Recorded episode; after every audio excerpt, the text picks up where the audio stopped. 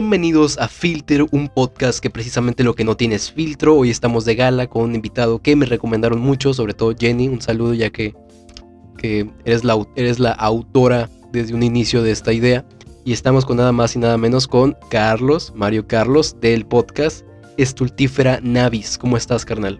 Hola, ¿qué tal? Pues bien, bien, bastante feliz de estar aquí con ustedes. Y pues bueno, también un saludote a, Jenny, que fue la que nos contactó. Y este, pues bueno, aquí a su disposición. Simón. Literatura no es una carrera muy común a la hora de que le preguntas a alguien que quiere estudiar, ¿no? Todo el mundo quiere ser doctor o ingeniero o psicólogo hoy en día. ¿Qué, te llevó a esa decisión, güey? ¿Qué dijiste de aquí soy? Pues mira, fíjate que eh, estoy de acuerdo contigo, no es una carrera que mucha gente quiera estudiar y eso eso me incluía a mí. Yo no quería estudiar literatura. Yo lo que quería estudiar era cine. Y pues eh, fue, una decisión como un poco difícil porque digamos que fue una decisión obligada. Yo intenté hacer el examen a las escuelas de cine aquí de la Ciudad de México, que son el CUEC y el CCC. Bueno, creo que el CUEC ya le cambiaron de nombre, pero eran esas dos en, en mis épocas. Y como no me quedé en ninguna de las dos, pues este, no me quedo de otra que es literatura, que yo había leído en un, en un ensayito de un, filósofo que se llama Roland Barthes, que la, eh, el arte más parecido al cine era la literatura.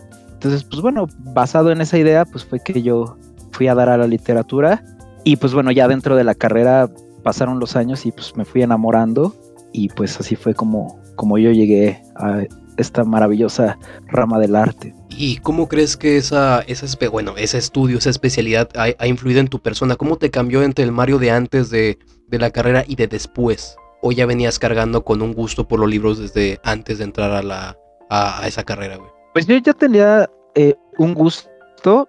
Eh, yo empecé en la prepa, digámoslo así, y yo no, no fui niño lector nunca. Este, al contrario, ¿no? Como que era de esos niños que pues, reprobaba mucho, que no tenía interés en, nada que tuviera que ver con, lo académico. Y pues en la prepa también ¿no? fui así como medio bully, medio este, año, me expulsaron, cosas así. Entonces eh, leía poquísimo, pero digamos que ya empecé por influencias de, de, mis amigos de la secundaria y de la prepa a leer este, novelas de Estados Unidos y narrativa de Estados Unidos, ¿no? Autores como los Beatniks, como La Generación Perdida, Ernest Hemingway, Fitzgerald, este, eh, Charles Bukowski también, ¿no? Ese tipo de autor, pues, eh, norteamericano, ¿no? Y me gustaban porque eran como, como muy rudos, ¿no? Muy diferentes a, a, los escritores de aquí de México, ¿no? Que Carlos Fuentes y Octavio Paz, que se me hacían súper ñoños, súper aburridos cambio, pues yo veía Bukowski, yo veía Jack Kerouac, pues eran otro, otro, otra imagen del, del, escritor, ¿no? Entonces, pues digamos que ese era mi, mi único referente antes de la carrera y pues me ha cambiado muchísimo la vida, o sea, es realmente, eh, para empezar, no estaría aquí en este podcast de no haber sido por la literatura, ¿no? No nos hubiéramos conocido tú y yo. Sí, Entonces, pues bueno, e, esas son las maravillas de la poesía pues, y en general de la, de la literatura, que sí me ha llevado a, a conocerme a mí mismo otro nivel, he desarrollado mucho este, mi sensibilidad, este, creo que me he vuelto muchísimo más este, pacífico, ¿no? También pues de ser como alguien medio conflictivo, pues bueno, me ha ido bastante, bastante calmando leer libros. En fin, eh, mucha felicidad es lo que yo podría decir. Y además, bueno, me, me, ayudó a sacar una parte de mí que es este, la escritura creativa, que también, bueno, no hablo mucho de eso, pero este, ahora sí que pues me dio una identidad también, ¿no? Mucha gente ya me, me ubica como alguien que escribe y eso también pues es, es importante en cuanto a cómo te perciben los demás, ¿no? Simón, ahorita que mencionaste escritura creativa me hizo mucho ruido porque yo me metí en un curso nada más de, de curioso, porque eh, un saludo ahí al, al, Daniel y al Sebastián con el proyecto del mejor amigo. Este, escritura creativa, güey. ¿Tienes proyectos ahorita de escribir algún libro, novela? Tengo entendido que es escrito para periódicos, ¿no? Este, bueno, escrito para revistas eh, y revistas digitales también, en, su mayoría. Este, ahorita tengo un proyecto de un poemario. Yo nunca he escrito una novela, no soy lector de novelas y en general, este, bueno, salvo por algunas muy importantes, ¿no? Como Crimen y Castigo, como El ruido y la furia, ¿no? Este, que sí son piezas que me han marcado muchísimo la verdad es que sí es como el género que menos he cultivado, tanto como lector como y como escritor, ¿no? Yo más bien estoy muy metido en la poesía y bueno, por mi trayectoria académica en el ensayo. Entonces, pues sí es lo que he publicado ensayo y poesía, ahí tengo, y pues bueno, espero ya pronto salga este un poemario ya publicado, ahora sí que en físico, ¿no? En editorial y todo. Eh, haciendo un pequeño paréntesis, este, si ustedes, eh, personitas que nos están escuchando, si quieren hablarle a una morra en una fiesta, díganle que son poetos. Les va a ayudar muchísimo. Ahora, a lo que... yo sé quién va a entender esa referencia. Sí, yo también. Em, yo, no, yo la neta no soy muy fan de la poesía. No, no, a lo mejor no, no he leído los correctos. Y por no haber leído los correctos te puedo decir que no sé ubicar a poetas, güey. Una disculpa por ese punto. Pero para ti, ¿qué tanto es un reto escribirlo de cero a, completo el poema? ¿De dónde te inspiras o, qué técnicas utilizas para escribirla, güey? Ah, bueno, sí, de hecho, e, eso es algo que me, que me dio mucha curiosidad. Yo escuché esa conversación que tuviste con Jenny sobre la poesía que, que no le gusta. Bueno, ella también me había dicho, ¿no? Como pues, que no es fan de la poesía. Y lo cual a mí me, me sorprende bastante porque eh, hay, hay, que, hay que pensar bien la poesía desde, desde qué punto la estamos viendo, ¿no? O sea, para empezar, ¿qué es la poesía? Uno puede pensar así inmediatamente, no sé, en este, un texto breve, bastante cursi o bastante complicado, como esos que nos obligaban a memorizar en las clases de español de... Eh, sí, exactamente, ¿no? Y entonces, pues bueno, eso, eso es la poesía en realidad, pero si nos podemos así como analizar la historia de la literatura, pues vemos que la Iliada de Homero es poesía, y es una gran, gran obra poética. Es poesía épica a lo mejor, no es lírica. O sea, quiere decir que cuenta la historia de un héroe, ¿no? De, alguien más, no es, una voz propia la que habla. Pero es poesía de cuentas, ¿no? lo mismo, por ejemplo, con Shakespeare. Es, es teatro, sí, pero es teatro que está eh, escrito en verso, ¿no? De una manera poética. Entonces también es poesía dramática, si tú quieres, pero también, ¿no?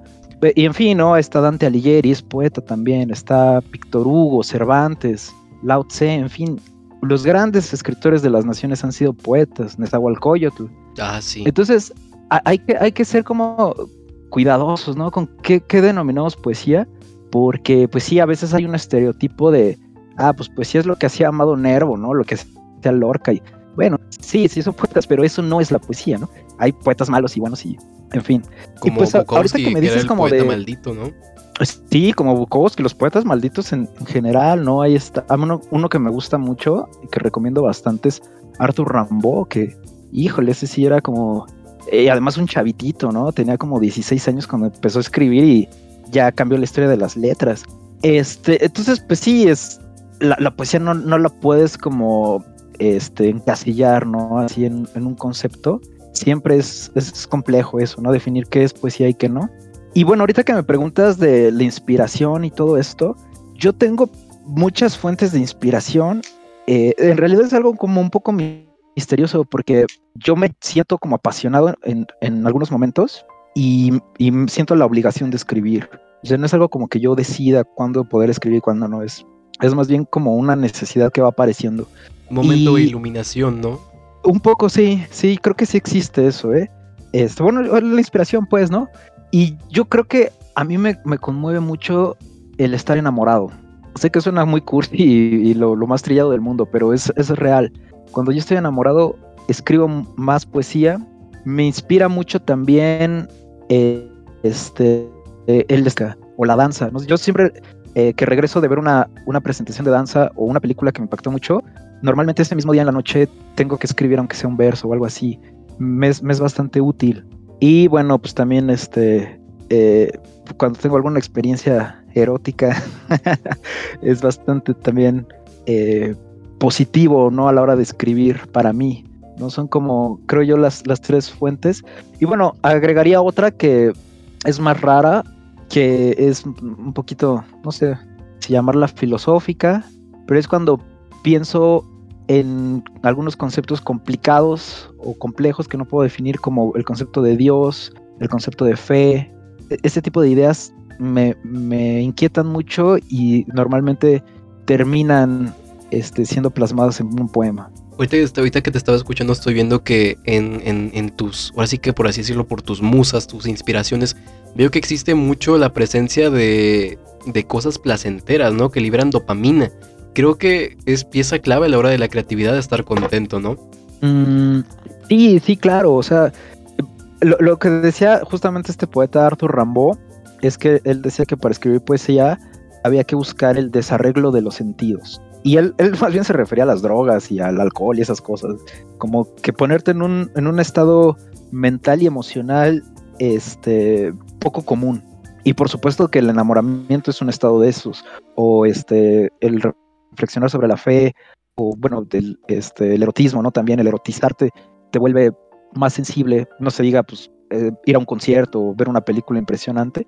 Entonces sí, tiene que ver. Eh, nada más que creo que no es este lo mismo para todos, ¿no? O sea, hay mucha gente que creo yo poetas, pero les inspira poco otras artes, ¿no? Y son muy cultos en literatura y todo eso, pero pues le prestan poca atención a la danza o al cine, ¿no?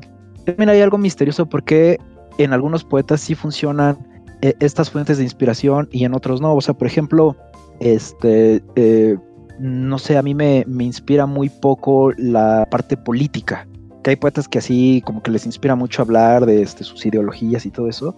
A mí, por ejemplo, no, para nada, al contrario, hasta me, me inhibe un poco pues la creatividad, ¿no? Es que es un tema bien duro, bien crudo, feo, complicado.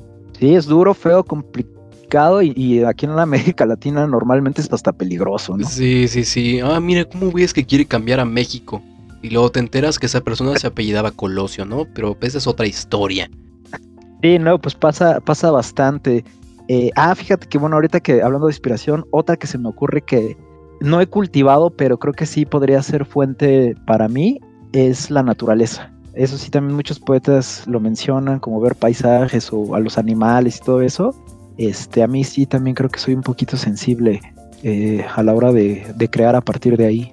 Y bueno, el, escribir es, un, es, una cosa muy antinatural porque estamos, estamos hablando de convertir eh, algo intangible como lo es un pensamiento, una reflexión a papel, o sea, algo físico, güey.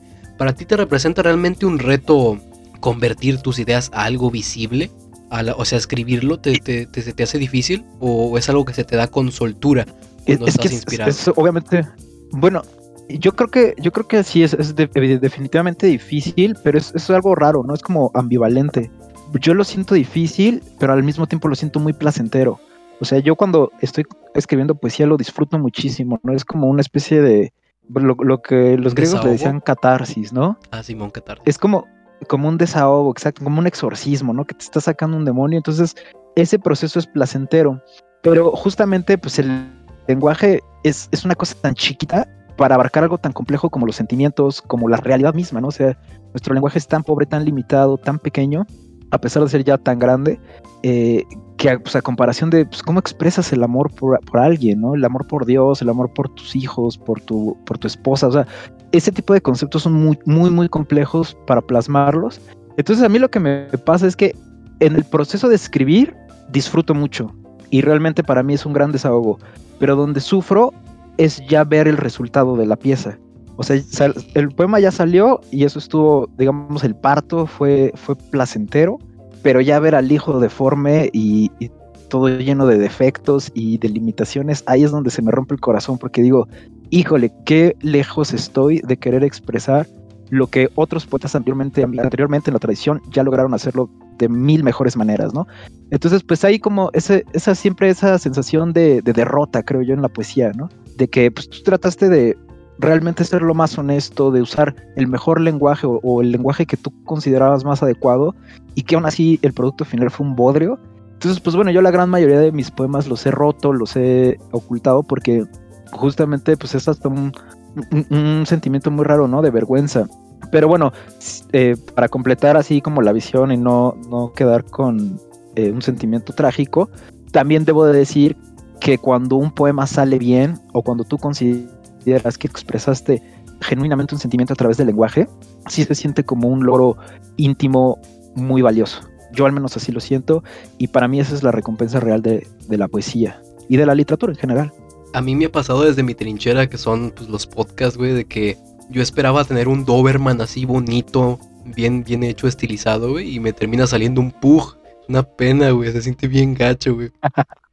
otra referencia. Sí, bueno, aunque sabes super que... referencia. Sí, no, sabes que hay, hay muchas mujeres que consideran a los pugs este, bellas criaturas de la naturaleza. Pues si fueran arte abstracto, te lo Pero creo, bueno. güey. sí, sí, sí.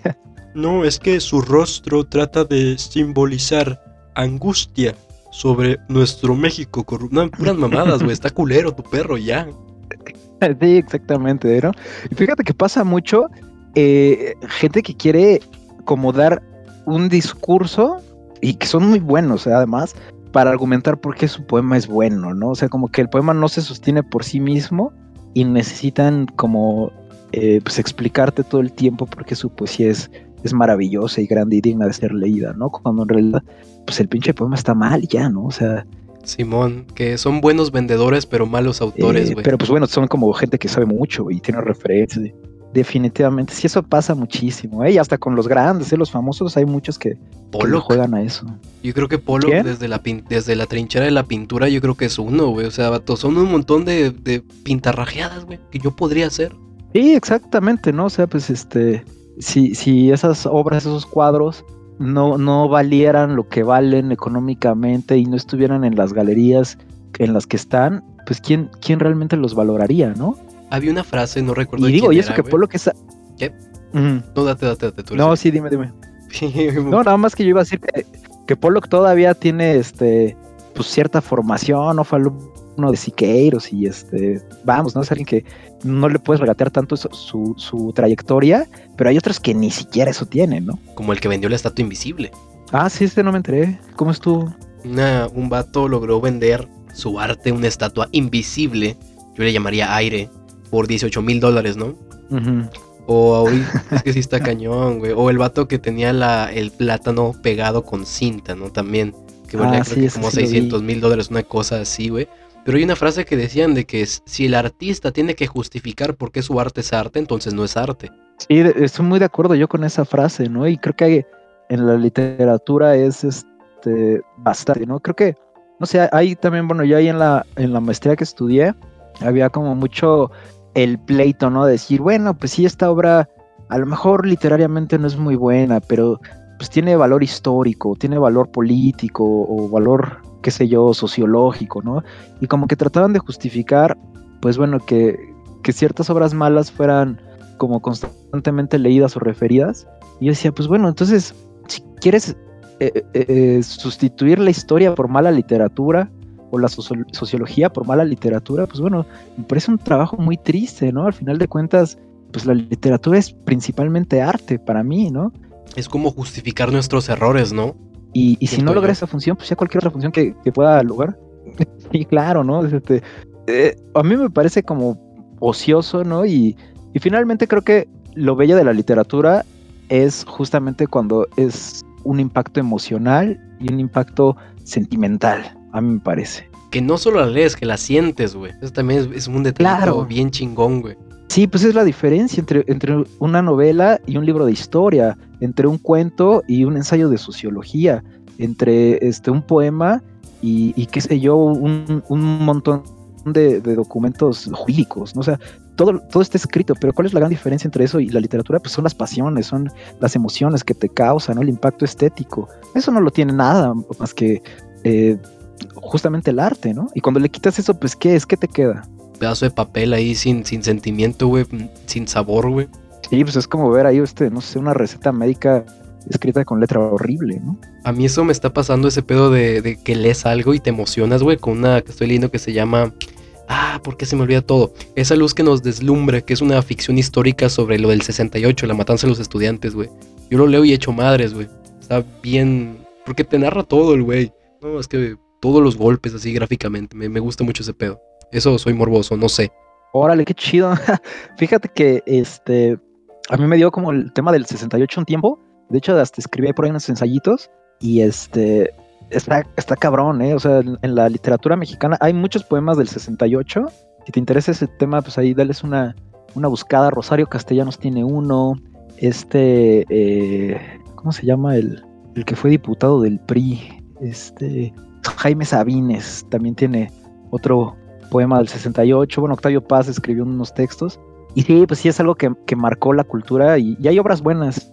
Es que, güey, como me pintan a los granaderos, güey. Como me pintan a los granaderos y a los militares. O sea, yo me estoy figurando al, al Ministerio del Amor de 1984, güey. O sea, estaba muy denso el ambiente político de, esos, de esas épocas. Y no, o sea, mira, fíjate que eh, mi abuelo fue militar este, en la época de Díaz Ordaz, ¿no?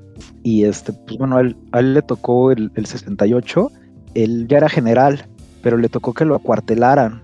Digo, nunca se enteró de nada, ni mucho menos, pero pues sí nos contaba, ¿no? Lo, lo que sabe de oídas y, y neta, o sea, el, Estado Mayor Presidencial, de verdad, pinches malos de la película, ¿eh? O sea, gente mm, que no, no topamos el, el nivel de, de, de esas personas. Está cabrón. Sí, yo, o sea, comparables con la Gestapo, así. De irte a meter a las casas a buscar estudiantes tal cual judíos, güey. Y no, como los, lo peor de este de los regímenes también socialistas y todo eso, ¿no? Pues era un ambiente represivo en serio, ¿no? Es que también O sea, estamos ahorita- hablando de la Guerra Fría, ¿no? Pues sí, pues finalmente esos, esos güeyes estaban este entrenados por la CIA. ¿no? Simón. Y te bien, bien cabrón, se me ve bien pedo. Pero sí, sí, estaba bien, estaba bien cabrón ese pedo de que investigaban, ¿no? También era un pedo de propaganda, porque tenían miedo de que si fuera a haber, una revolución armada cuando la mayoría eran estudiantes. Y pues fíjate que también yo estudié la, la maestría ahí en la, en la UAM de Azcapotzalco y nos contaba una profesora que, este, bueno, la, la UAM la crean después de la masacre del jueves de Corpus, la, la masacre de, del 71. Y pues bueno, como que de- después de esa masacre, para pacificar otra vez a los estudiantes y como resarcir el daño social que hizo el gobierno, eh, dicen que inventan la UAM, o bueno, la, la crean. Y este, y nos explicaba una profesora cómo todo el edificio de la UAM Azcapotzalco estaba diseñado justamente para que de adentro no te pudieras congregar en un, en un gran centro, ¿no? O sea, como que estaba diseñado para dividir a los estudiantes, por si había un conflicto y tenían que entrar las Fuerzas Armadas, pues te iba enseñando, no, pues mira, aquí en esta esquina hay un punto ciego. Y desde aquí, si hubiera un francotirador, tú no lo ves, pero él a ti sí. Y pues así como eh, toda esa lógica arquitectónica del México de los 70 más horrible y, escalofriante que te puedas imaginar, ¿no? Y ahí está, y muy, muy poca gente lo sabe, pero estamos conviviendo con eso. La arquitectura del terror, güey. Qué, ah, feo, güey. Está como la arquitectura que usaron para el, el Palacio Negro de Lecumberri, güey. Que es como una torre en el centro para que diera la ilusión de ser espiados a los, a los presos, ¿no? Que pues ya, eh, como, como está la historia del, del, de Lecumberri, pues la neta no importaba, ¿verdad? Era un semillero de corrupción y Mm, cosas sí. feas. Pero de eso no se trata este podcast. ya nos desviamos bien cabrón, güey. E- Eso, eso es bueno, quiere decir que le estamos pasando bien. al Chile. Vamos a, a dar un, paren- un giro de, de, de 420 grados aquí, ya rompiendo las leyes de la matemática. ¿Cómo fue tu acercamiento al podcast, güey? ¿Mi acercamiento a qué, perdón? Al, al podcast. Ah, el podcast. Híjole, pues fue muy, muy, este, eh, muy extraño porque yo la verdad es que nunca he sido como muy afecto, ¿no? A todo lo que tenga que ver con promoverme o promoverlo, mis ideas a través de este tipo de medios. Al contrario, ¿no? Yo siempre le echo mucho el feo a los youtubers, mucho el feo a los tiktokers, o sea, no sé, siento como un natural desagrado a eso, ¿no? Soy una persona eh, relativamente introvertida y pues no sé, no- nunca me ha, sido- ha- ha llamado ese tipo de, de exposición A mí antes del podcast también eh, me pasaba y tampoco lo consumo. Sí es que es raro porque yo pensaba que incluso, no sé, como que no tenía ni siquiera la soltura para hablar en un, en un este, proyecto de este tipo y, y tampoco lo consumía. La verdad es que pues, yo, fuera de, de un podcast que, que tiene este estandopero que se llama Carlos Vallarta, que una que otra vez lo llegué a escuchar y pues me daba risa y hablaba como de, de cosas eh, muy genéricas, entretenidas. Fuera de eso, yo no, no consumía nada de podcast y este, pero bueno, eh, unos amigos míos, eh, mi cuñado y sus amigos eh, crearon un, un podcast llamado Stultifera Navis, que pues bueno, es un podcast de libreros, de gente que se dedica a vender libros. Y pues él empezó a subir a, a su cuenta de Facebook, así como los capítulos, por otra amiga muy querida, yo bajé Spotify, entonces pues bueno, ya estaba ahí, dije, ah, pues voy a irlo consumiendo, ¿no? A ver qué tal. y este, pues estos tres señores hablaban de libros, de este, editoriales, de procesos, de ventas, cosas así que pues, yo estando dentro de la literatura no conocía y me pareció como, como interesante, ¿no? Acercarme a mi, a mi rama desde otros puntos de vista y pues bueno, yo le comenté un día eh, a mi cuñado, le dije, oye, ¿sabes qué? Pues está bien chido tu, tu podcast. Y me dice, oye, pues es que yo ya les había comentado de ti a mis colegas y te queremos hacer una entrevista. Y, qué bonito de, pues, eso, güey. Y pues así como que ya me sentí, ¿no? Ya sabes, este, wow, pues me están, porque aparte ellos pues ya llevaban varios episodios, ya tenían su, su público cautivo, digámoslo así, ¿no? Que constantemente los escuchaba. Y este, pues yo dije, va, ¿no? Pues a ver qué tal, qué tal me va, ya se me tiene que quitar el miedo al pánico escénico y al hablar en público, pues va, me aviento. Y pues ya me entrevistaron, este, pero la entrevista estuvo bien chida porque terminó siendo como una plática. O sea, yo en, lugar de, de, ser yo nada más respondiendo preguntas, pues era así como un ping pong, ¿no? Y pues yo les preguntaba también a ellos y así. Y como que se armó bastante, bastante fluida. Y pues ya, al, al, final pues me lanzaron la propuesta, ¿no? De, oye, ¿sabes qué? Pues estamos grabando cada semana, subiendo episodios con un tema diferente y este, pues te invitamos a que, a que formes parte del equipo. Y pues bueno, yo obviamente dije, va, o sea, como lo disfruté tanto y finalmente me encanta hablar de literatura, ¿no? Este, entonces, pues bueno, dije, pues, ¿qué más quiero, no? Hablar de lo que a mí me gusta, pues es un placer.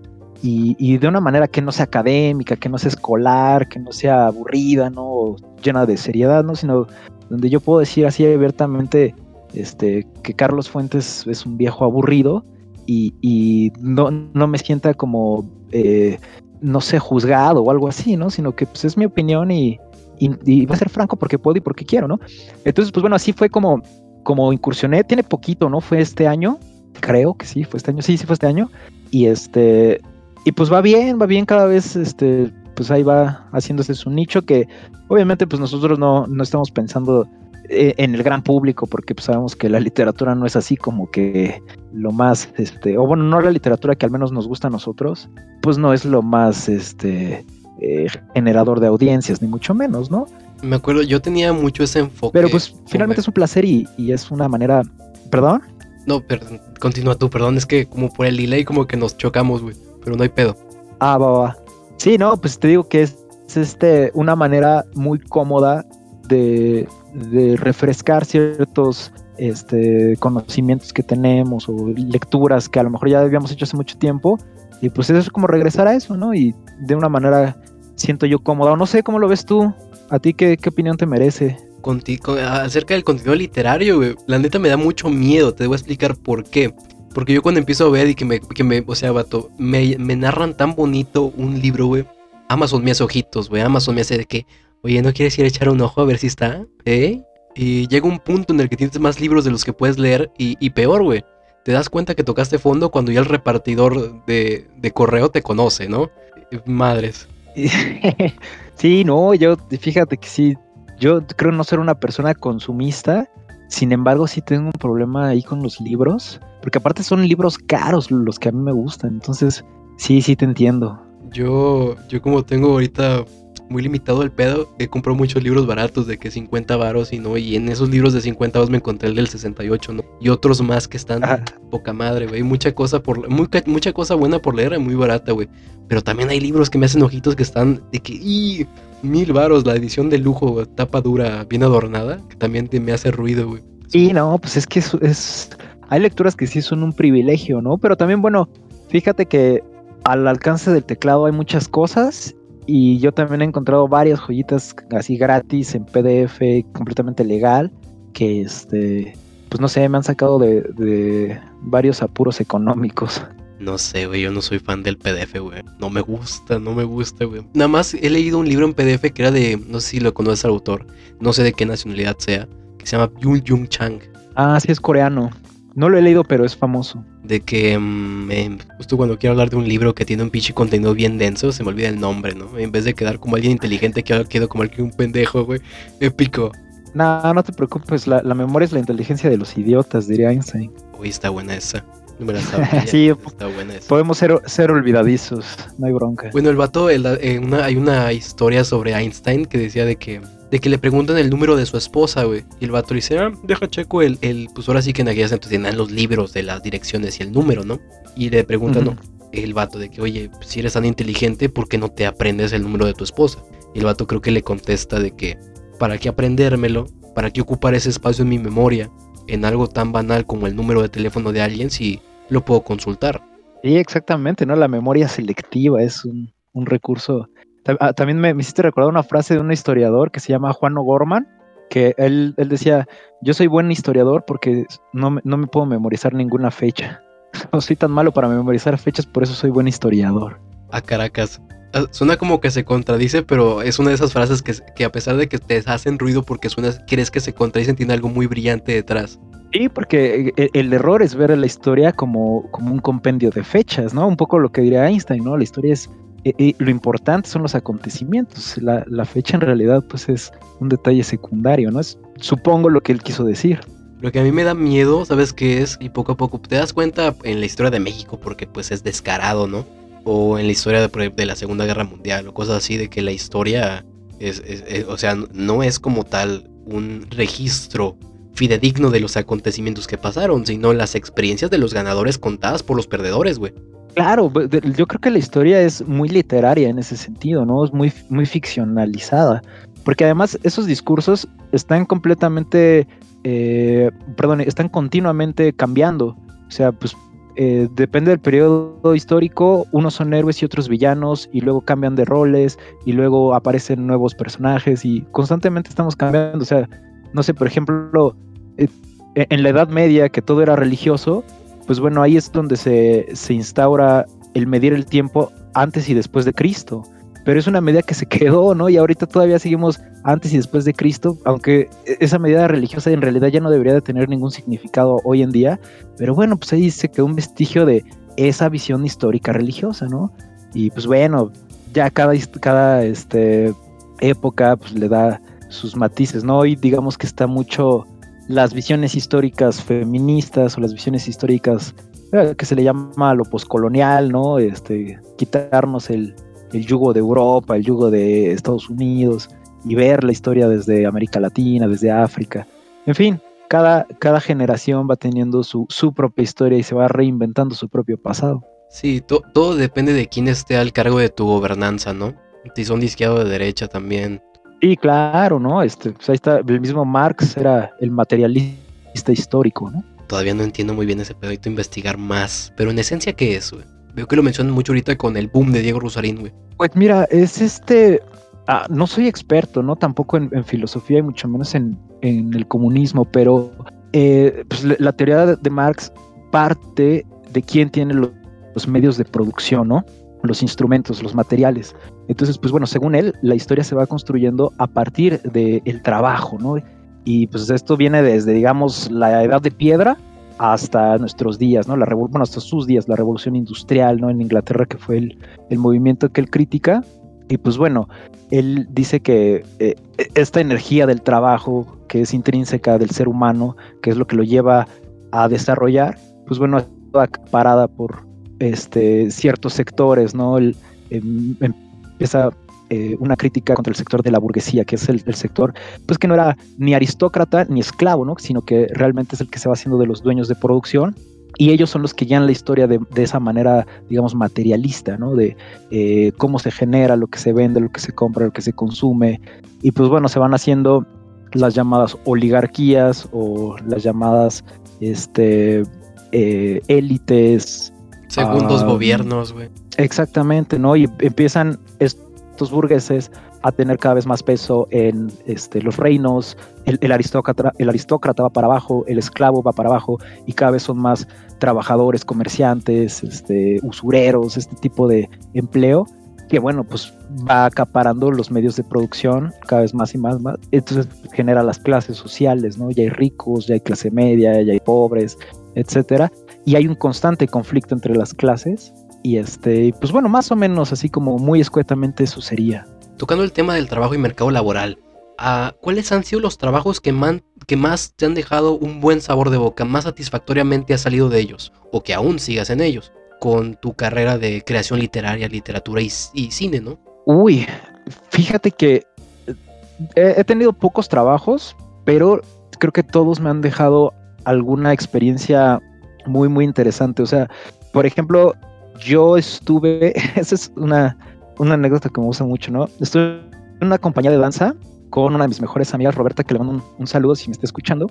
Y bueno, eso yo lo considero mi primer trabajo, porque es la primera vez que me dieron un pago a cambio de algo que yo escribiera, ¿no? A mí me contrata ella este, para escribir un poema y recitarlo durante una de sus coreografías. Y nos fuimos a varios teatros aquí dentro de la Ciudad de México con, con esta obra. Y pues bueno, me, me involucré mucho en el proceso de la danza. Eh, yo no, no sé bailar, ni mucho menos.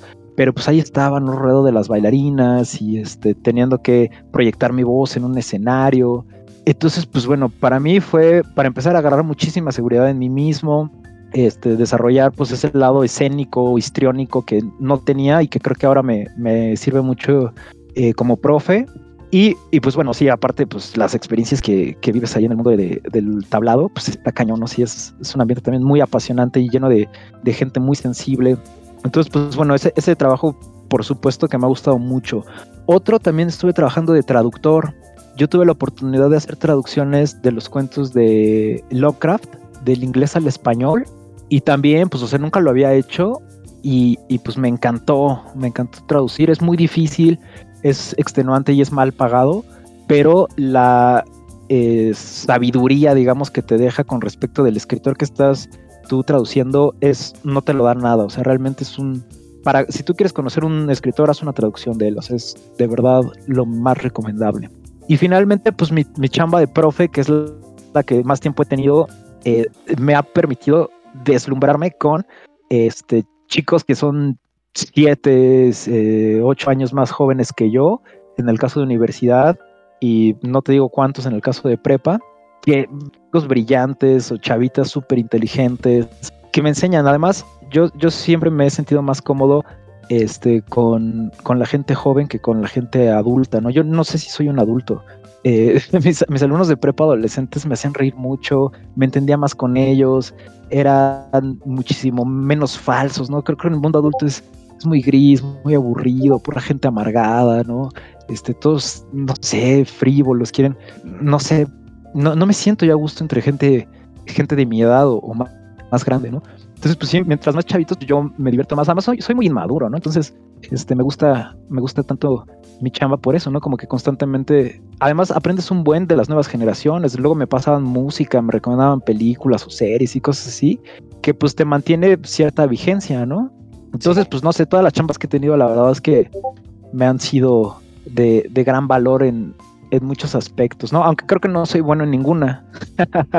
Pero bueno, eso ya lo deben de juzgar los, los demás, no yo. Creo que debemos de preocuparnos cuando somos buenos en algo, güey. Yo no sé si se puede hacer bueno en nada. Es que, güey, si te crees bueno en algo es porque algo, o sea, a lo mejor algo te falta por aprender. Se puede mejorar y mejorar, ¿no? Ajá, Simón. Sí, exactamente. Eso es como, como una especie de ilusión del ego, ¿no? Él cree que uno es bueno. Una sensación de poder. Y eso que mencionaba de los adultos es un tema muy interesante, güey. Yo creo que el problema de los adultos es el exceso de prudencia, güey. No se dicen las cosas así, como deberían de, duro, directo, güey. Exactamente, ¿no? Hay como una mezcla muy rara entre tener que ser como aburrido, serio y, y querer seguir la vida que te dicen que tienes que llevar, ¿no? Como que la gente que leyó su vida en una revista y luego va y la vive así, ¿no? Como de que tienes que tener casa, coche, perro y esposa, ¿no? Y esa es tu existencia, ¿no? Y no puedes dudar de eso.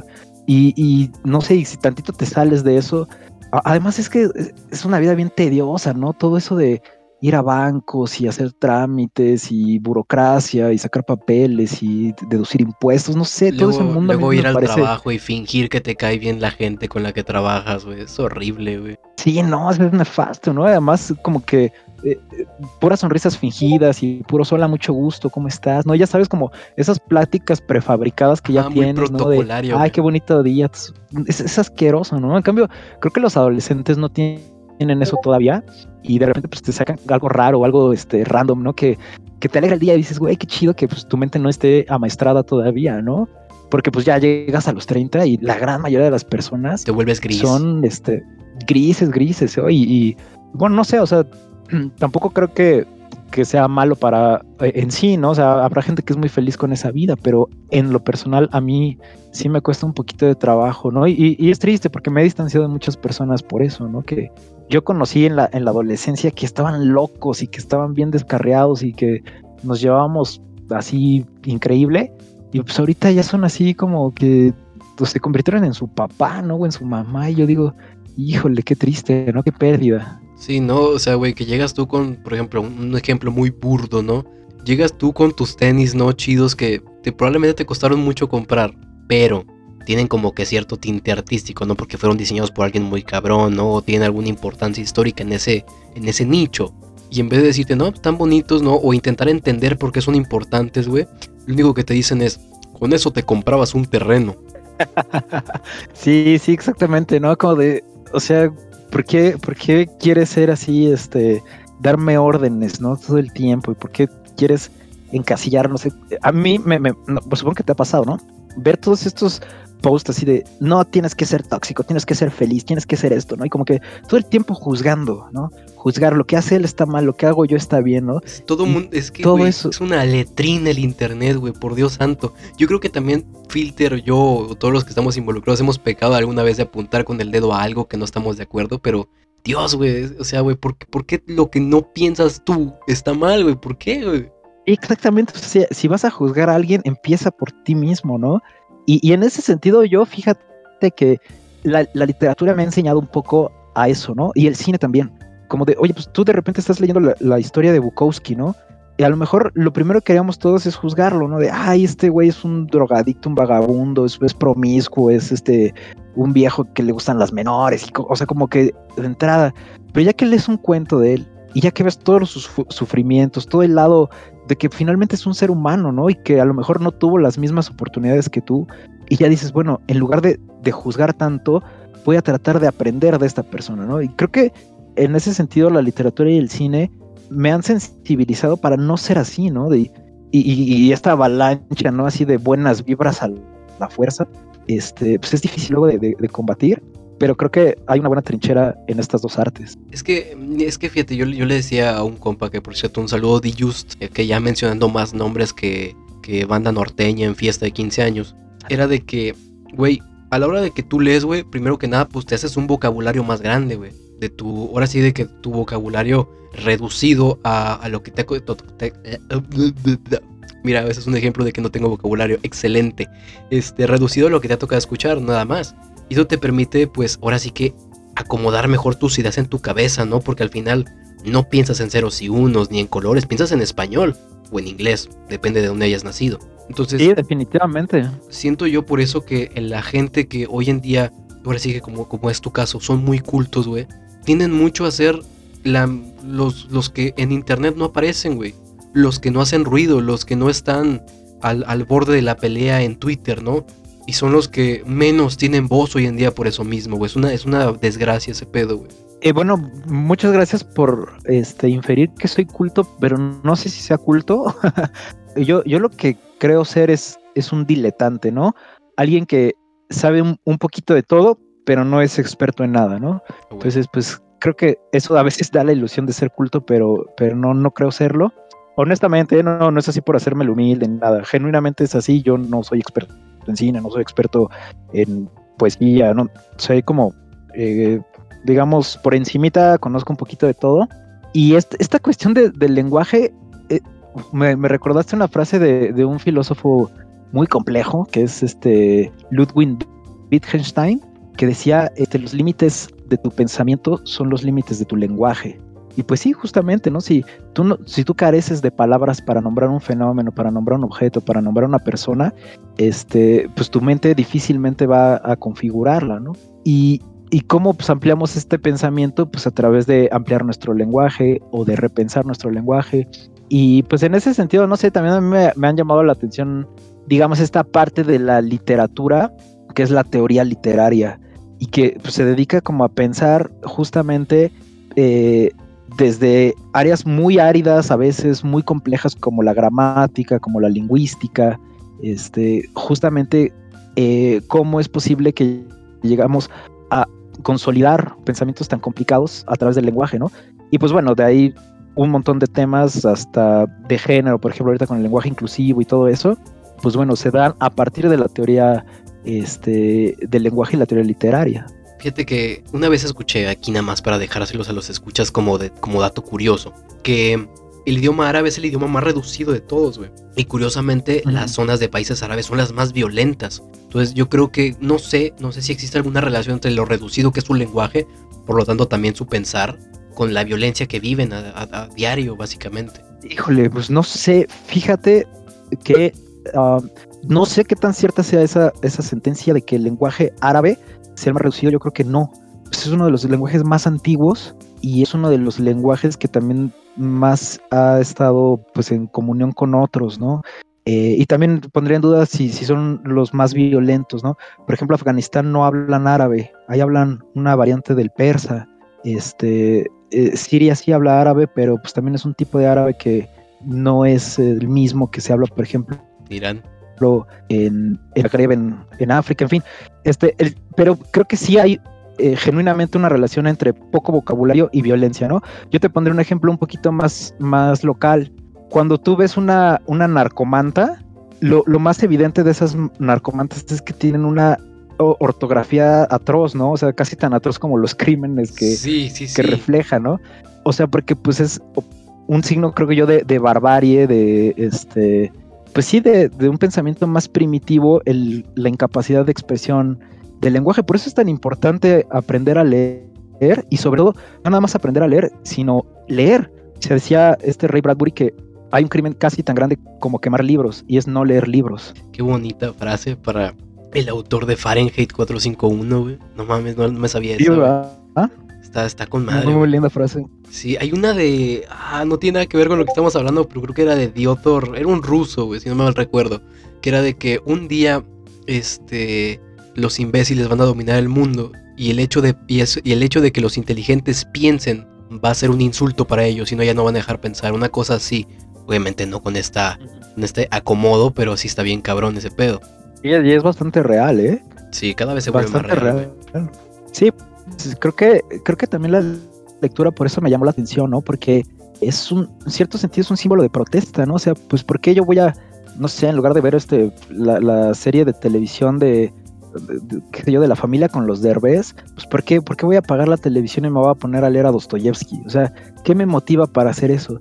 Y creo que en el fondo pues es un acto de rebelión, ¿no? yo no quiero ser como esa gente, yo no quiero seguir esa, esa masa, ¿no? Como este, y no, no, lo digo ni siquiera como en una cuestión de superioridad o algo así, sino simplemente es, es ya es una decisión eh, política, ¿no? Decir, pues ya no quiero tener el léxico de Eugenio Derbez y, y de las letras de reggaetón. Yo quiero estudiar poesía para ver qué más hay en mi lengua, en el español o en otras lenguas, ¿no? Porque también una de las ventajas de, la carrera de literatura es que te motivas a aprender otros idiomas. Pues, también. yo, me he acercado a otras lenguas por, por, esas ganas de, de, querer leer y conocer, ¿no? Es que también es por sanidad mental, ¿no? O sea, estás todo el tiempo viendo lo que todo el mundo ve, y te das cuenta que es un pedazo de basura gigantesco, de, de, dimensiones monumentales, güey. Y, no, no, no, no ven más allá de esa, de, elite, güey, que es un amasijo de sexo y buenas tomas y ya. Sí, exactamente, ¿no? Y este, y digo, tampoco quiero ser así un purista y decir, no, no vean eso, no, pues digo, este, yo también he llegado crudo el domingo a mi casa y lo único que quiero ver es algo que, pues exactamente lo que acabas de decir, ¿no? Así como pues buenas tomas y este no sé, un trasero lindo. Pero eh, ya que eso sea tu realidad y tu cotidianidad, ahí es donde ya me parece que la, cuestión se vuelve una amenaza realmente. Exacto, güey. Eh, eh, yo también soy muy fan del, de la comedia estúpida, de la que es exageradamente estúpida, porque pues me voy a divertir, güey. Pero tampoco de verla siempre. Claro. Y ese Sí, exactamente, ¿no? Una vez en YouTube, no me acuerdo qué estaba viendo, güey. Creo que era una, una cosa, un youtuber que lo metieron al bote, ¿no? Y había un güey que puso una frase que decía de que las estrellas de hoy son la obscuridad de la generación en el futuro. Y yo creo sí, que, pues es que está denso. Sí, exactamente, ¿no? imagínate, crecieron escuchando todos los comentarios clasistas y vulgares y asquerosos de Just Stop, ¿no? O sea, eso tiene un, reflejo en la sociedad finalmente, ¿no? Y, y, creo que es difícil escapar, ¿no? Es realmente un privilegio escapar.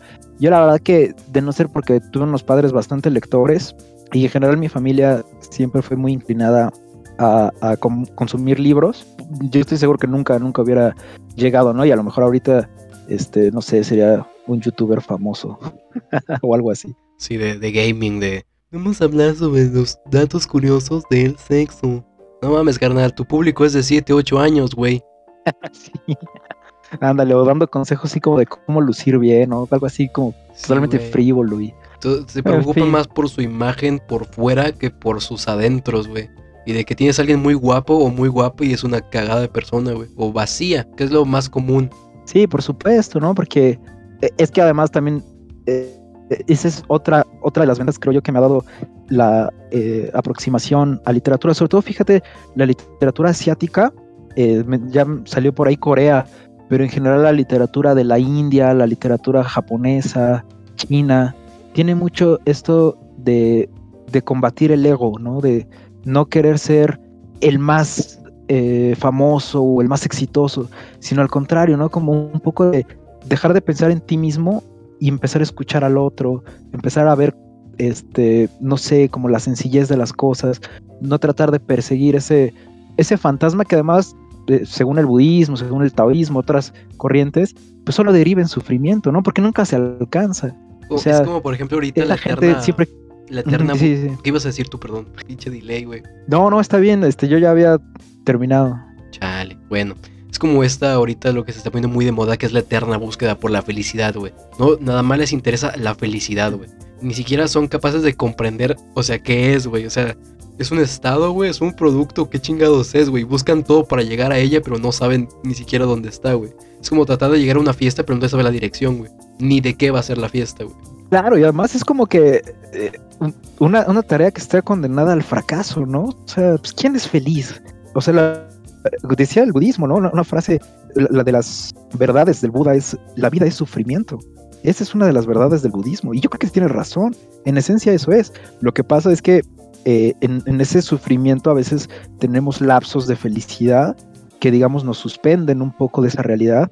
Y pues por supuesto, como momentos como este que estamos teniendo ahorita, que es un momento feliz, este, pero bueno, la gran mayoría pues es que es, es- prende las noticias y vas a ver la guerra, la pobreza, la hambruna, las inundaciones, este, políticos económica. mentirosos. Sí, exactamente. Sí. Vamos a ver malas Entonces, noticias. ¿Para qué? Yo creo que eh, en esencia, para recordar que la vida es sufrimiento, como decían los budistas. Y bueno, también eh, en la filosofía existencialista de Europa se llegó a la misma conclusión, ¿no? O sea, no es nada más como que pues, hay un, un grupo de tibetanos lo haya dicho, ¿no? Por eso los viejitos siempre dicen de que no, mijo, el infierno es aquí. Bueno, también y la película del infierno también lo dice. Ah, sí, es cierto, sí. Pinche cochiloco filosófico, güey. El, el cochiloco es budista, güey. Nueva Es teoría. un budista, sí, un vitalista, un vitalista al México-alemán. Sí, güey. Se mamó. Pero sí, güey, la neta, es que, güey, también, para que la felicidad tenga sentido, tienes que sufrir un chingo, güey, porque si no, como decía Aldous Huxley en su libro de Un Mundo Feliz, si la felicidad es así de instantánea y sin, sin ningún, este, ahora sí que logro o dificultad, o sufrimiento detrás de, la, no tiene grandeza. Y por supuesto, es que además es como, no sé, yo creo que, imagínate, piensa en todas las cosas materiales que, que tú quieres, ¿no? En este momento, así, eh, joyas, dinero, este, aviones, lo que quieras, coches. Yo creo que si de un día para otro tienes todo, la gran mayoría de eso no lo vas a disfrutar. Si te llegan así, pues, montañas y montañas de, diamantes y todo eso, pues en realidad lo necesitabas, te pondrías a pensar, ¿no? Como, pues realmente era una necesidad tan grande tener esto, o, o solamente era una ilusión de, de este, de esta constante insatisfacción, ¿no? Que eh, nuestro deseo es, es insaciable, ¿no? Siempre estamos ante una necesidad y cuando tenemos como nuestros deseos sa- satisfechos, aparece el aburrimiento, que es otra, también otra variante del sufrimiento, ¿no? Simón, güey, es como, hay un ejemplo que me gusta mucho que es el ejemplo de, o del carro o del reloj, es igual, ¿no? Que decía de que, ok, yo desde niño siempre he querido tener un Rolex, porque pues es- son chidos, ¿no? Son sinónimo de que lograste algo, ¿no? De que tienes un nivel adquisitivo chingón. Ok, ahí va don nadie, ¿no? A la pinche tienda, se compra el Rolex. ¿Y ahora qué? Sigue siendo el mismo cabrón, solo que con un reloj bonito en la muñeca, pero sigue siendo la misma cosa, güey. No pasó nada.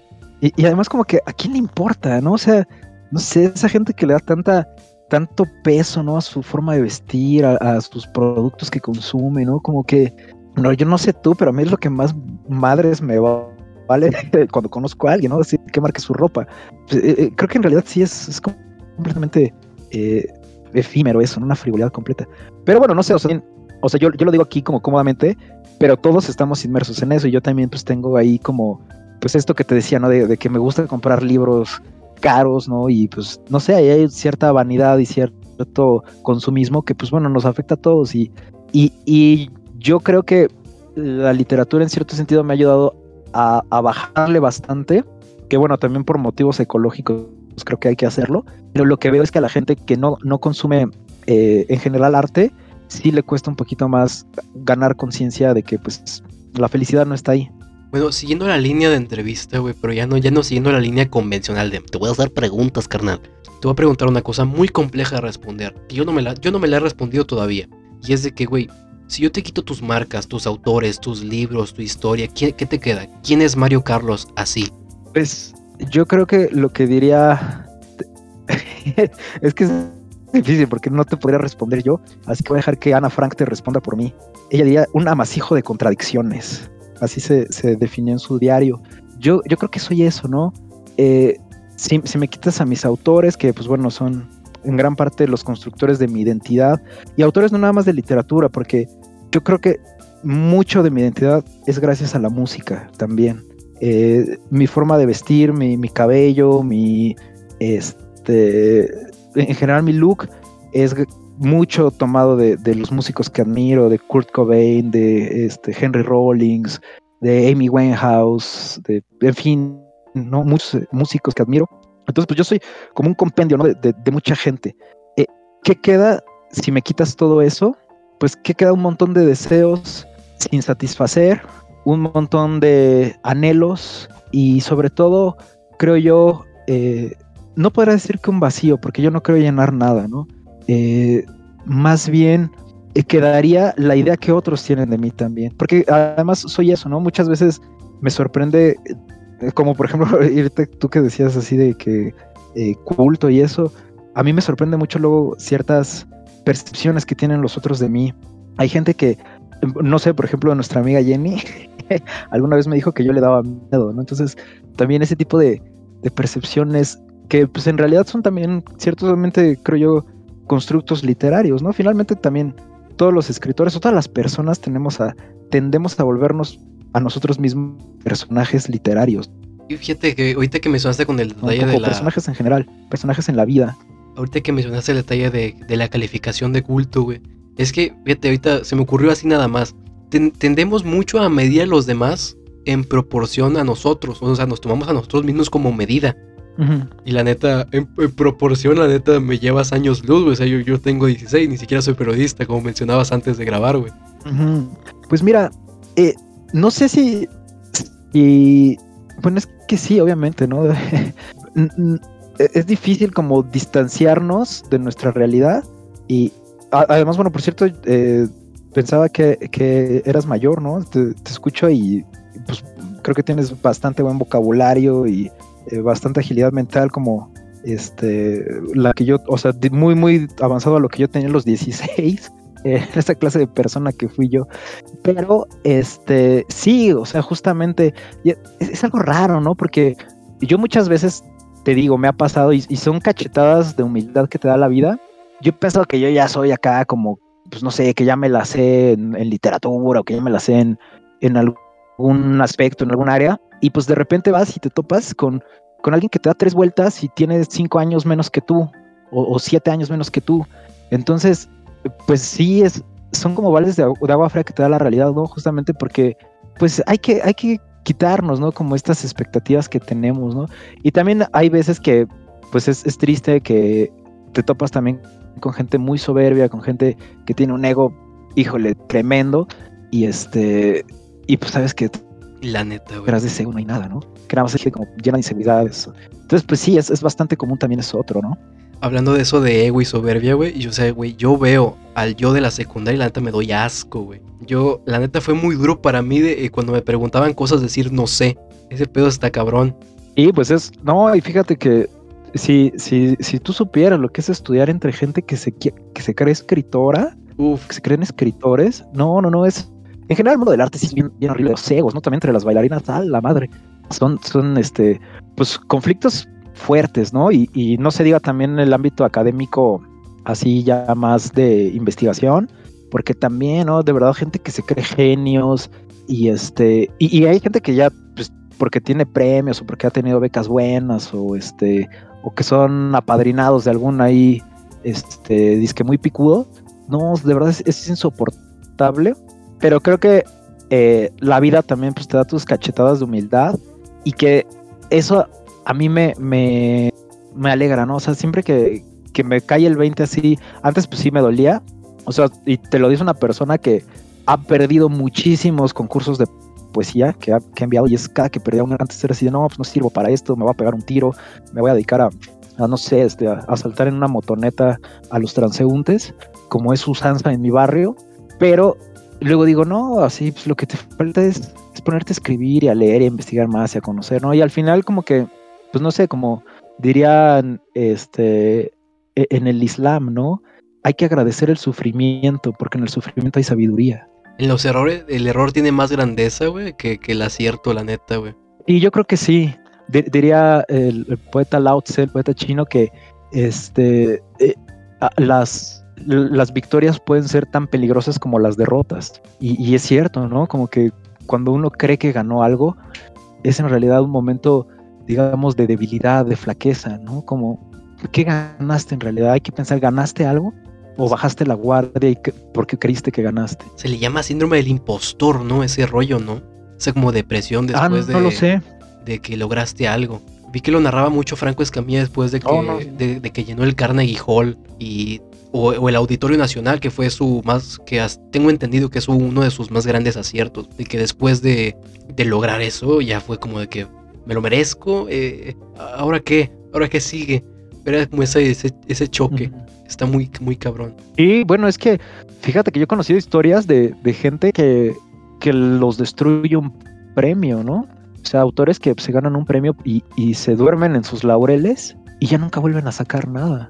Y es muy triste eso. O, o incluso gente que eh, en, bueno, sí, en, en su formación tú esperabas que fueran a ser de los grandes, ¿no? Que tenían todo, que tú, hasta yo reconocía, ¿no? Pues híjole, este güey sí escribe mejor que yo, ¿no? Y pues obviamente no se lo decías por el ego y todo, todo eso, pero pues en el fondo sí lo pensabas y, y que pues se quedó ahí su carrera, ¿no? Y que nunca despegó y, y no tuvieron la disciplina porque justamente se les endulzó el oído tanto que ya no aceptaban ningún tipo de crítica ni nada, entonces pues se quedaron atascados, ¿no? Y en cambio pues los que pues nos tuvimos que enfrentar ahora sí como con, con más críticas, con más este, chamba de, autoconocimiento y de rectificar constantemente, pues ahí la vamos llevando. Digo, tampoco es que yo sea el escritor más exitoso del mundo, pero siento que mis metas que me he puesto las he ido logrando eh, tarde o temprano, pero pues ahí, ahí la llevo, ¿no? Bueno, y, teniendo, o sea, ese, ese ojo tan crítico, güey. Para ti, ¿qué tipo de escrito, qué, qué, qué- qué haría un poema o a un libro? Ganarse la certificación PUG por horrible, güey. La certificación PUG de un poema, creo que mira, la, la falla, una de las fallas creo que yo veo en el arte, este, en general, es el aburrimiento. Cuando algo es aburrido, creo que, creo que suele ser malo, ¿no? En, en general, ¿no? Lo pienso en el cine, lo pienso en la música. Tú me podrás decir, no sé, por ejemplo, este, no sé, la película que tú quieras acá, que es que muy filosófica y todo, pero si te aburre, yo creo que es una falla, ¿no? Eh, otra cosa que creo que es así, ese sí es el pug, el pug, es este, la deshonestidad. Cuando notas que un poema es falso, ¿no? Que, que está hablando de amor, pero no siente amor ese autor, o, o que está hablando de, de una causa política. Ahorita pasa muchísimo, ¿no? Como con ciertos poemas que se autodenominan feministas, que tú notas que no hay un compromiso honesto con el feminismo, que simplemente pues, se están colgando del, del tren y que lo están haciendo por moda o porque pues, eso gana premios o qué sé yo, ¿no? Este, pero pues, se puede hacer con cualquier cosa, ¿no? Un, falso poema este, de amor, un falso poema religioso, un falso poema político. Entonces, creo que, creo que esas dos variables son como esenciales para decir que una obra es mala. Si es aburrida y si es deshonesta. Ahora bien, eso es muy difícil porque pues es, es muy subjetivo también, ¿no? ¿Cómo, ¿Cómo tú sientes que algo es honesto o cuál es el, canon de la honestidad? Pues no lo sé. Es una, una intuición meramente, es algo que, que este, pues no sé, no hay una brújula real para, para medir eso, ¿no? Igual el, el aburrimiento. No sé, para mí, este, el jazz, por ejemplo, que es como súper experimental, a mí me, me, aburre y me abruma. Pero, pues obviamente porque yo no soy músico, no soy conocedor, a lo mejor sí, si fuera un músico, pues ya diría, no, pues sabes que esto no me aburre para nada, al contrario, me, me apasiona.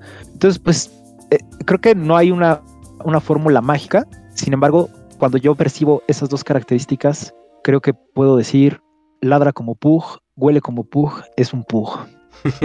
voy, voy, a empezar a usar esa, esa, esa certificación así a tipo premio Nobel, pero anti, o sea, culero, para, para Tamara, así de que hoy vamos a sacar la certificación PUC para varios autores, güey. No mames.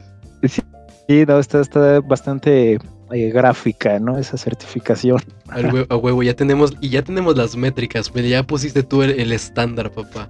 Va, va, me, me, late, estoy de acuerdo. La certificación PUC. Voy, voy, a hacer otra pregunta que me gusta mucho hacerla cuando entrevisto a gente que está pues, también aquí en la trinchera del podcast, güey. Es una pregunta que yo me la hago con Filter también, otra vez, jugándole al, al Yo soy como tú. Pero sí, que tú me puedo responder. Y es, imaginémonos que estamos en la escena del lobo de Wall Street de véndeme esta pluma, ¿ok? Ajá. Ahora, nada más que no es una pluma.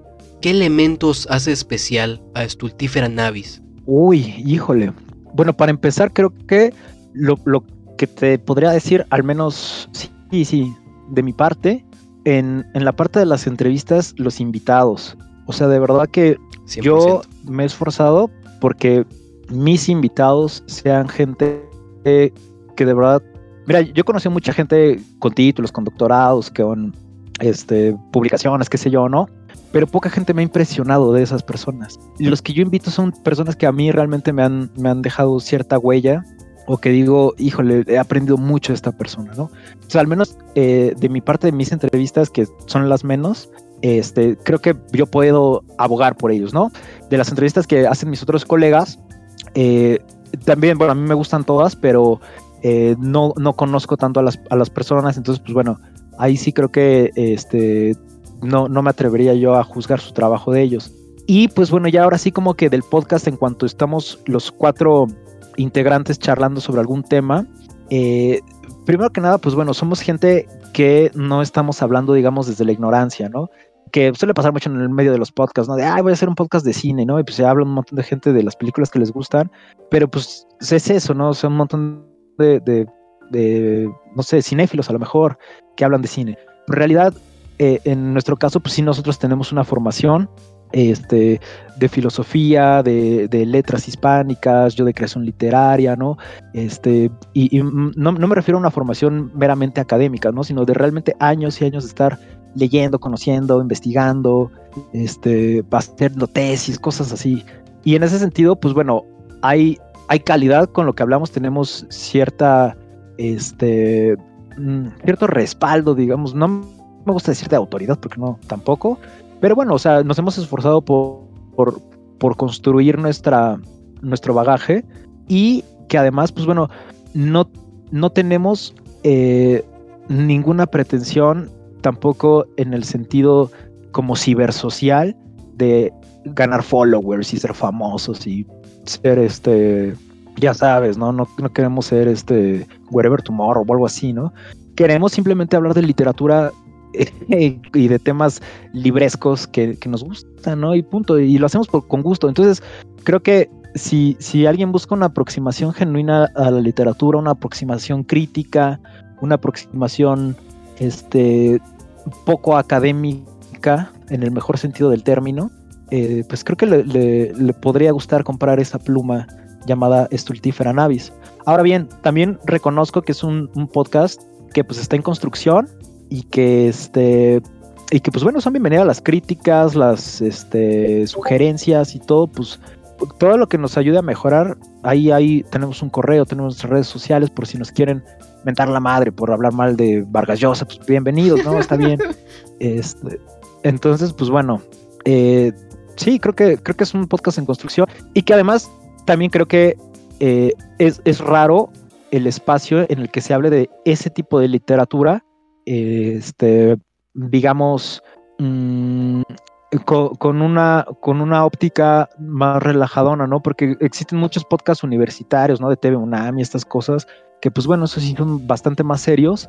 Y existen podcasts que son como de puro bestseller y de pura este, literatura de masas, que pues eso sí también no, no tiene ningún trasfondo cultural, ¿no? Entonces como que me gusta Estultífera porque estamos en el medio. Ok, me, gustó mucho la, la, descripción, la neta. Aparte que también me mamó los episodios que llegué a escuchar, que fue uno con eh, el, de el libro de los Nobel, que ahí en el minuto 3, un, este, una referencia a, Jenny, un saludo, hashtag Tamara Podcast, y el que, no me acuerdo del nombre del invitado, pero era un novelista de terror. Está padre ese. Ah, sí. Ah, ese, esa creo que yo no la escuché. Bueno, la haber hecho Alejandro en esa entrevista. Simón, porque no sonaba como tu voz. ¿O fue episodio? Era entrevista, entrevista. Era Rosa. Ah, ok, no, pues entonces esa la hizo, la hizo Alejandro. No, bueno, él también pues tiene, tiene bastantes contactos y este, pues bueno, ya tiene muchos años que él, es de hispánicas y pues bueno, ha, dedicado muchísimos años a, a, ser profesor, a fomentar la lectura, entonces pues también tiene contactos bastante, bastante interesantes. Este, sí, sí, pues bueno, yo recomiendo bastante también sus entrevistas. Luego, ¿sabes qué me pasa? Que como ya son tantas, a veces se me cruzan los cables y no sé eh, qué autores, o sea, como que hilar los nombres y, lo que ellos dicen, luego a veces me hago bolas, pero pues ustedes, los que nos escuchan, si, si gustan echarse un clavado, van a ver ahí gente de todo el mundo este, de, de letras, ¿no? O sea, hemos entrevistado a profesoras que son de Bulgaria, que son de este, Colombia, Uruguay, Argentina, Rumania, en fin, muchos países. Entonces, pues ahí, bueno, tratamos de darle espacio a, voces muy plurales. Chingo. Yo le di seguir, güey, antes sí me gustó, sí, sí me dice, sí, ahorita soy modo, desde que, desde antes de que empezara el podcast, dando modo fangirl, güey, la neta, no me voy a esconder. Ah, qué chido, muchas gracias. Gracias, te agradezco mucho tu tiempo por, por escucharnos. Y hace rato estábamos comentando sobre el lenguaje y mencionaste ahí de, no como principal, sino como ahí como un detallito, el lenguaje inclusivo. Creo que es ahorita un tema muy caliente y muy interesante. Más porque yo todavía no lo entiendo, pero tampoco lo considero al 100% como algo estúpido. Pero, ¿cuál es tu postura acerca del lenguaje inclusivo, güey? ¿O qué ideas tienes? Bueno, eh, yo estoy, digamos que a favor en el sentido de, querer reducir la discriminación, de querer este, romper esta lógica binaria que tenemos de solo dos géneros, ¿no? Y, y, es una lógica binaria para todo, ¿no? El día y la noche, la vida y la muerte, la luna y el sol, ¿no? Este, el hombre y la mujer, o sea, somos muy binarios. Entonces, e, en, ese sentido a mí me gusta, digamos, la impronta del lenguaje inclusivo, ¿no? Pero, pues, si te soy honesto, creo que es un, una propuesta que pues, es estéril, ¿no? Que no va a, pegar nunca. ¿Es estéril? ¿Por qué? Simplemente porque eh, sí, sí, creo que, creo que no va a proliferar. Eh, los idiomas tardan siglos en evolucionar, ¿no? Realmente es muy, es un proceso muy, muy largo y que el, cambio de un idioma viene desde las clases bajas, siempre, desde las masas. No viene desde las élites y el lenguaje inclusivo es un lenguaje de élites, de élites universitarias, de élites politizadas, de, o sea, eh, así hablan las chicas este, feministas de la UNAM, así hablan este, eh, como la gente que tiene acceso a, los libros de Judith Butler o de, de Ridano, que son como estos teóricos de los que parten para justificar el lenguaje inclusivo, ¿no?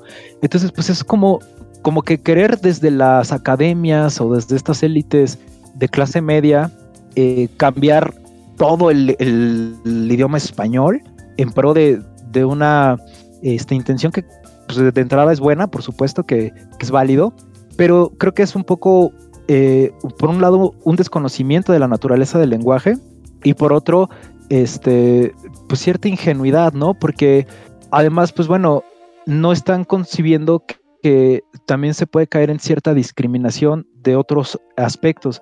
Por ejemplo, cuando tú haces una transgresión de la, perdón por usar palabrejas así medio técnicas, pero cuando tú haces una transgresión de la morfología del lenguaje, este, no, no nada más estás afectando a los hispanohablantes, estás afectando a todas aquellas personas que quieren aprender el español como segundo idioma, entre ellos los indígenas, por ejemplo. Entonces, si de por sí ya estamos en uno de los idiomas con una gramática muy compleja, con este, de verdad, el, español pues es, es, una evolución del latín, es una evolución del griego, una evolución del árabe, un, idioma muy, muy rico que además pues tiene influencias del inglés, del náhuatl. Si tú a, ese eh, fenómeno ya de por sí tan difícil le haces esa transgresión que no parte de la gramática, que no parte de la lingüística, sino que parte de la ideología este, y de la ética. Y a veces lo que vas a hacer. Ah, sí, claro, ¿no? También pues hay sus, sus este, aferrados, ¿no? Entonces, ¿qué es lo que va a pasar? Que tú vas a empezar a discriminar a todos aquellos que quieren entender la lengua, ¿no? Es, es, que también es una postura elitista porque es muy cómodo decir, ay, pues ya no hay que decir todos, sino todes, porque tú ya sabes español, porque tú ya creciste en esta lengua y porque tú ya te sientes con esa confianza. Pero imagínate a los extranjeros, a este, las personas con alguna dificultad eh, intelectual, ¿no? Una persona con síndrome de Down. No estás pensando en esa gente a la hora de, lenguaje inclusivo. Por supuesto que es muy positivo para la comunidad trans. Yo tengo amigos trans y, y espero que no se ofenda por, lo que digo, ¿no? Yo, yo defiendo su causa.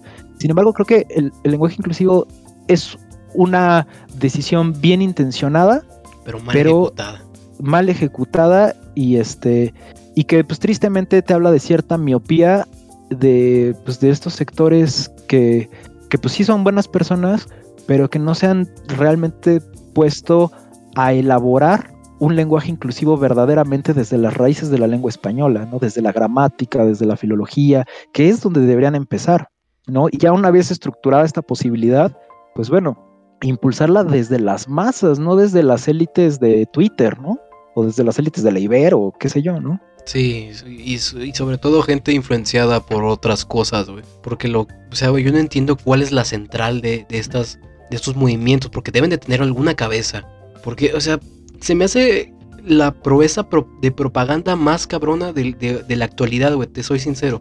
Porque, ¿cómo se, ¿de qué momento a qué momento se convenció a la gente de seguir algo casi religiosamente, sin siquiera tener en cuenta ninguna consideración como las que tocaste acerca del lenguaje, güey. Porque manipular el lenguaje es manipular cómo pensamos también.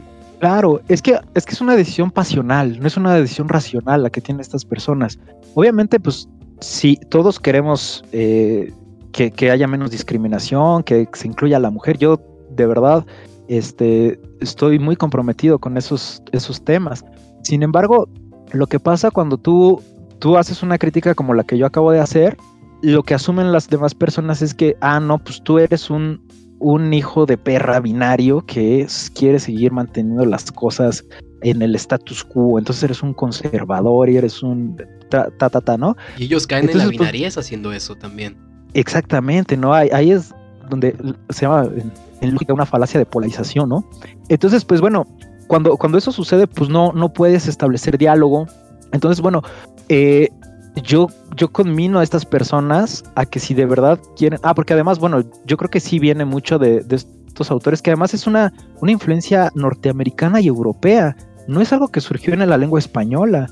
Eso, o sea, Judith Butler escribe en inglés, Derrida escribe en francés.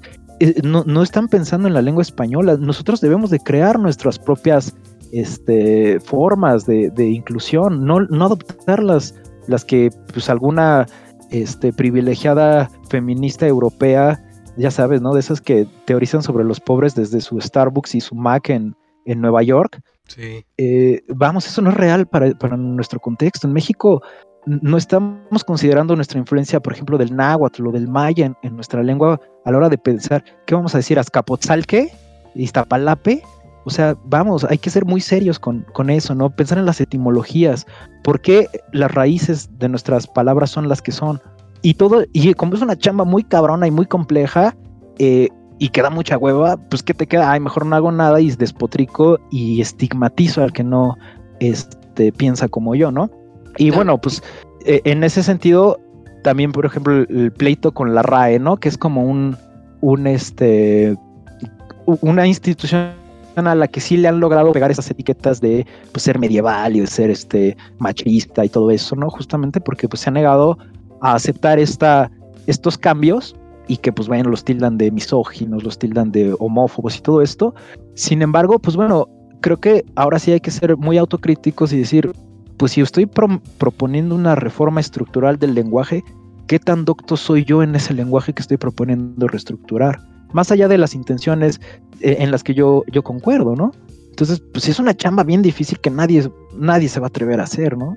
O sea, al menos hasta yo no he visto una Judith Butler mexicana, un Jax Derrida mexicano, hasta ahorita yo no los conozco. Y también es, o sea, es una, ahorita que acabas de mencionar, estaba analizándolo y son varios problemas los que tenemos, porque por un, por un lado, güey, este, la RAE, pienso yo que es un instrumento, esto va a sonar bien conspiranoico, güey, va a sonar a que tengo gorrito de aluminio, pero siento yo que, por ejemplo, cuando tienes líderes políticos populistas, en, eh, que, es como lo que se ve mucho en estos grupos, y no solo en ellos, en los del feminismo y este pedo, sino también en, otros grupos más serios como en la política mexicana, ya seria. Siento que la raya representa el enemigo y lo necesitan para poder seguir viviendo con este pedo. Sí, por supuesto. Es que fíjate que es un poquito lo que, lo que decíamos, ¿no? De que se vuelve pasional todo. Entonces, en lugar de preguntarle a la RAE, oiga, señor viejito de la RAE, ¿por qué usted está de acuerdo con esto? Asumimos que tiene una postura que es la que a nosotros nos conviene. Y era, ah, no, usted está en contra de esto porque usted es un viejo machista asqueroso y que a lo mejor sí lo son, ¿eh? O sea, tampoco quiero meter las manos al fuego por esas personas. Pero lo que sí se me hace como, como inquietante es que en esta pasionalidad, que es muy política, como dices, este, pues se asume, ¿no? De, ah, pues no lo hace por, este, bla, bla, bla, ¿no? Machista, racista, este, misógino, etcétera, ¿no? Y, ahí es donde yo creo que surge el problema, pues, de la falta de diálogo, ¿no? Yo quiero que, a ver, todos esos lingüistas, todos esos poetas, todos esos lexicógrafos que defienden el lenguaje inclusivo, dialoguen con todos los lexicógrafos, poetas y lingüistas que están en contra y que también, pues por supuesto, se le dé voz a los de los derechos humanos, se les dé voz a los de estudios indigenistas, a los que defienden este, a los migrantes, ¿no? Todo eso, porque el cambio de un idioma es algo que es colectivo, ¿no?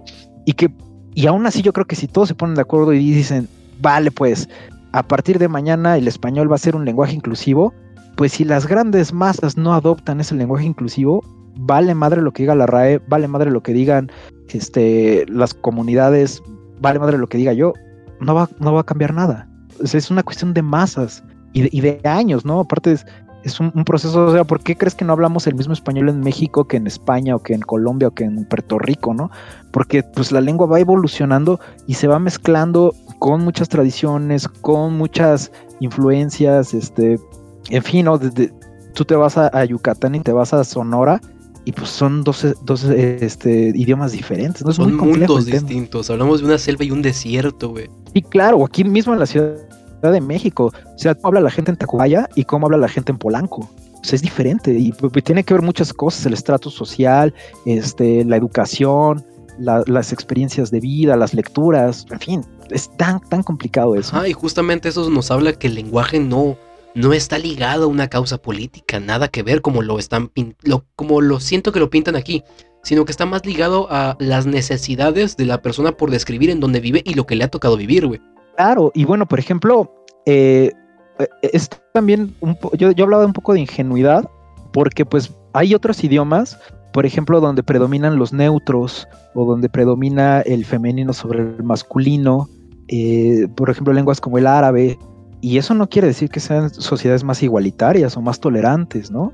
Muy por el contrario, muchas veces en esas sociedades pues hay este, una persecución todavía más ruda de los grupos minoritarios en eh, la comunidad gay, las mujeres, todo esto.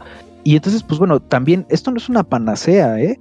O sea, esto no nos va a quitar lo binarios, no nos va a quitar eh, lo, lo homófobos, si es que se llega a dar.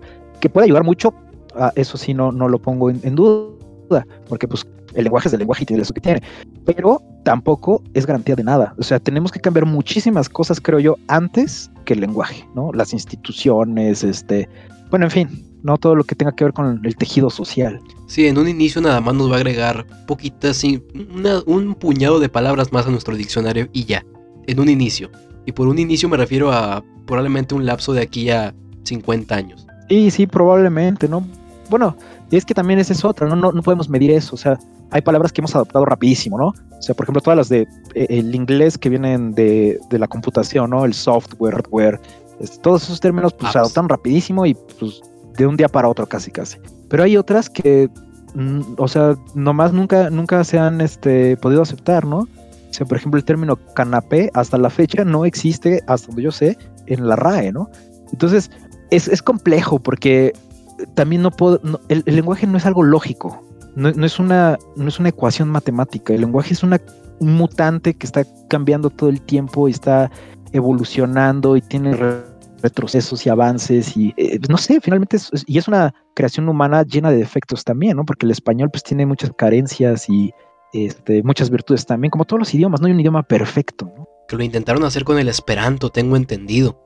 Pero no, no salió porque nadie lo adoptó así de un día para otro, el Esperanto. Fíjate que el esperanto sería como un, un buen ejemplo de, de un lenguaje inclusivo, ¿no? Un lenguaje que quería eh, hermanar a todos los seres humanos. ¿Y, y en qué, qué fue de eso? ¿Quién habla esperanto hoy en día? Pues es una, una lengua, eh, entre comillas, muerta, ¿no? O sea, sí hay hablantes, pero... Nació Eh, muerta. Y creo que... Ajá, y creo que el, el destino de- del lenguaje inclusivo, este, pues es, es ese, ¿no? Sí, yo creo que con esto, con este tema tan denso, tan complicado y tan, tan interesante de tocar, podemos dar por terminado el, este podcast, güey. Que la neta. A ver, déjame, déjame, chico, cuánto llevamos en Audacity, güey. Una hora 35 minutos y yo ni lo sentí, güey. Yo parece, pues siento que empecé hace ratito, güey. Y nos, nos fuimos tendidos. Muchas gracias y este, disculpa mi, mi verborrea, pero me apasiona mucho hablar y me, me apasiona este, compartir los temas que a mí me gustan y, y este, bueno, pues el espacio bien chido. Muchas gracias. A mí la neta me encantan estas conversaciones porque no es nada más de que, ah, pues, haces esto, ah, sí, interesante. Ah, haces podcast, ah, sí, interesante. Sino que sí tienen una razón de existir y luego, luego se complementan y, y se siente más como una conversación y deja de lado de ser una entrevista. Ese tipo de cosas me encanta, güey. Sí, chido. Ojalá y se, se pueda repetir pronto. A huevo, en Tamara, obviamente. ¿Cómo no? Ojalá, sí, sí, por favor. A huevo. Pues bueno, yo con esto me despido de todos ustedes, bandita. Espero que les guste este episodio tanto como a mí. Les mando un beso y un abrazo ahí donde no tienen filtro. Hasta la próxima, banda.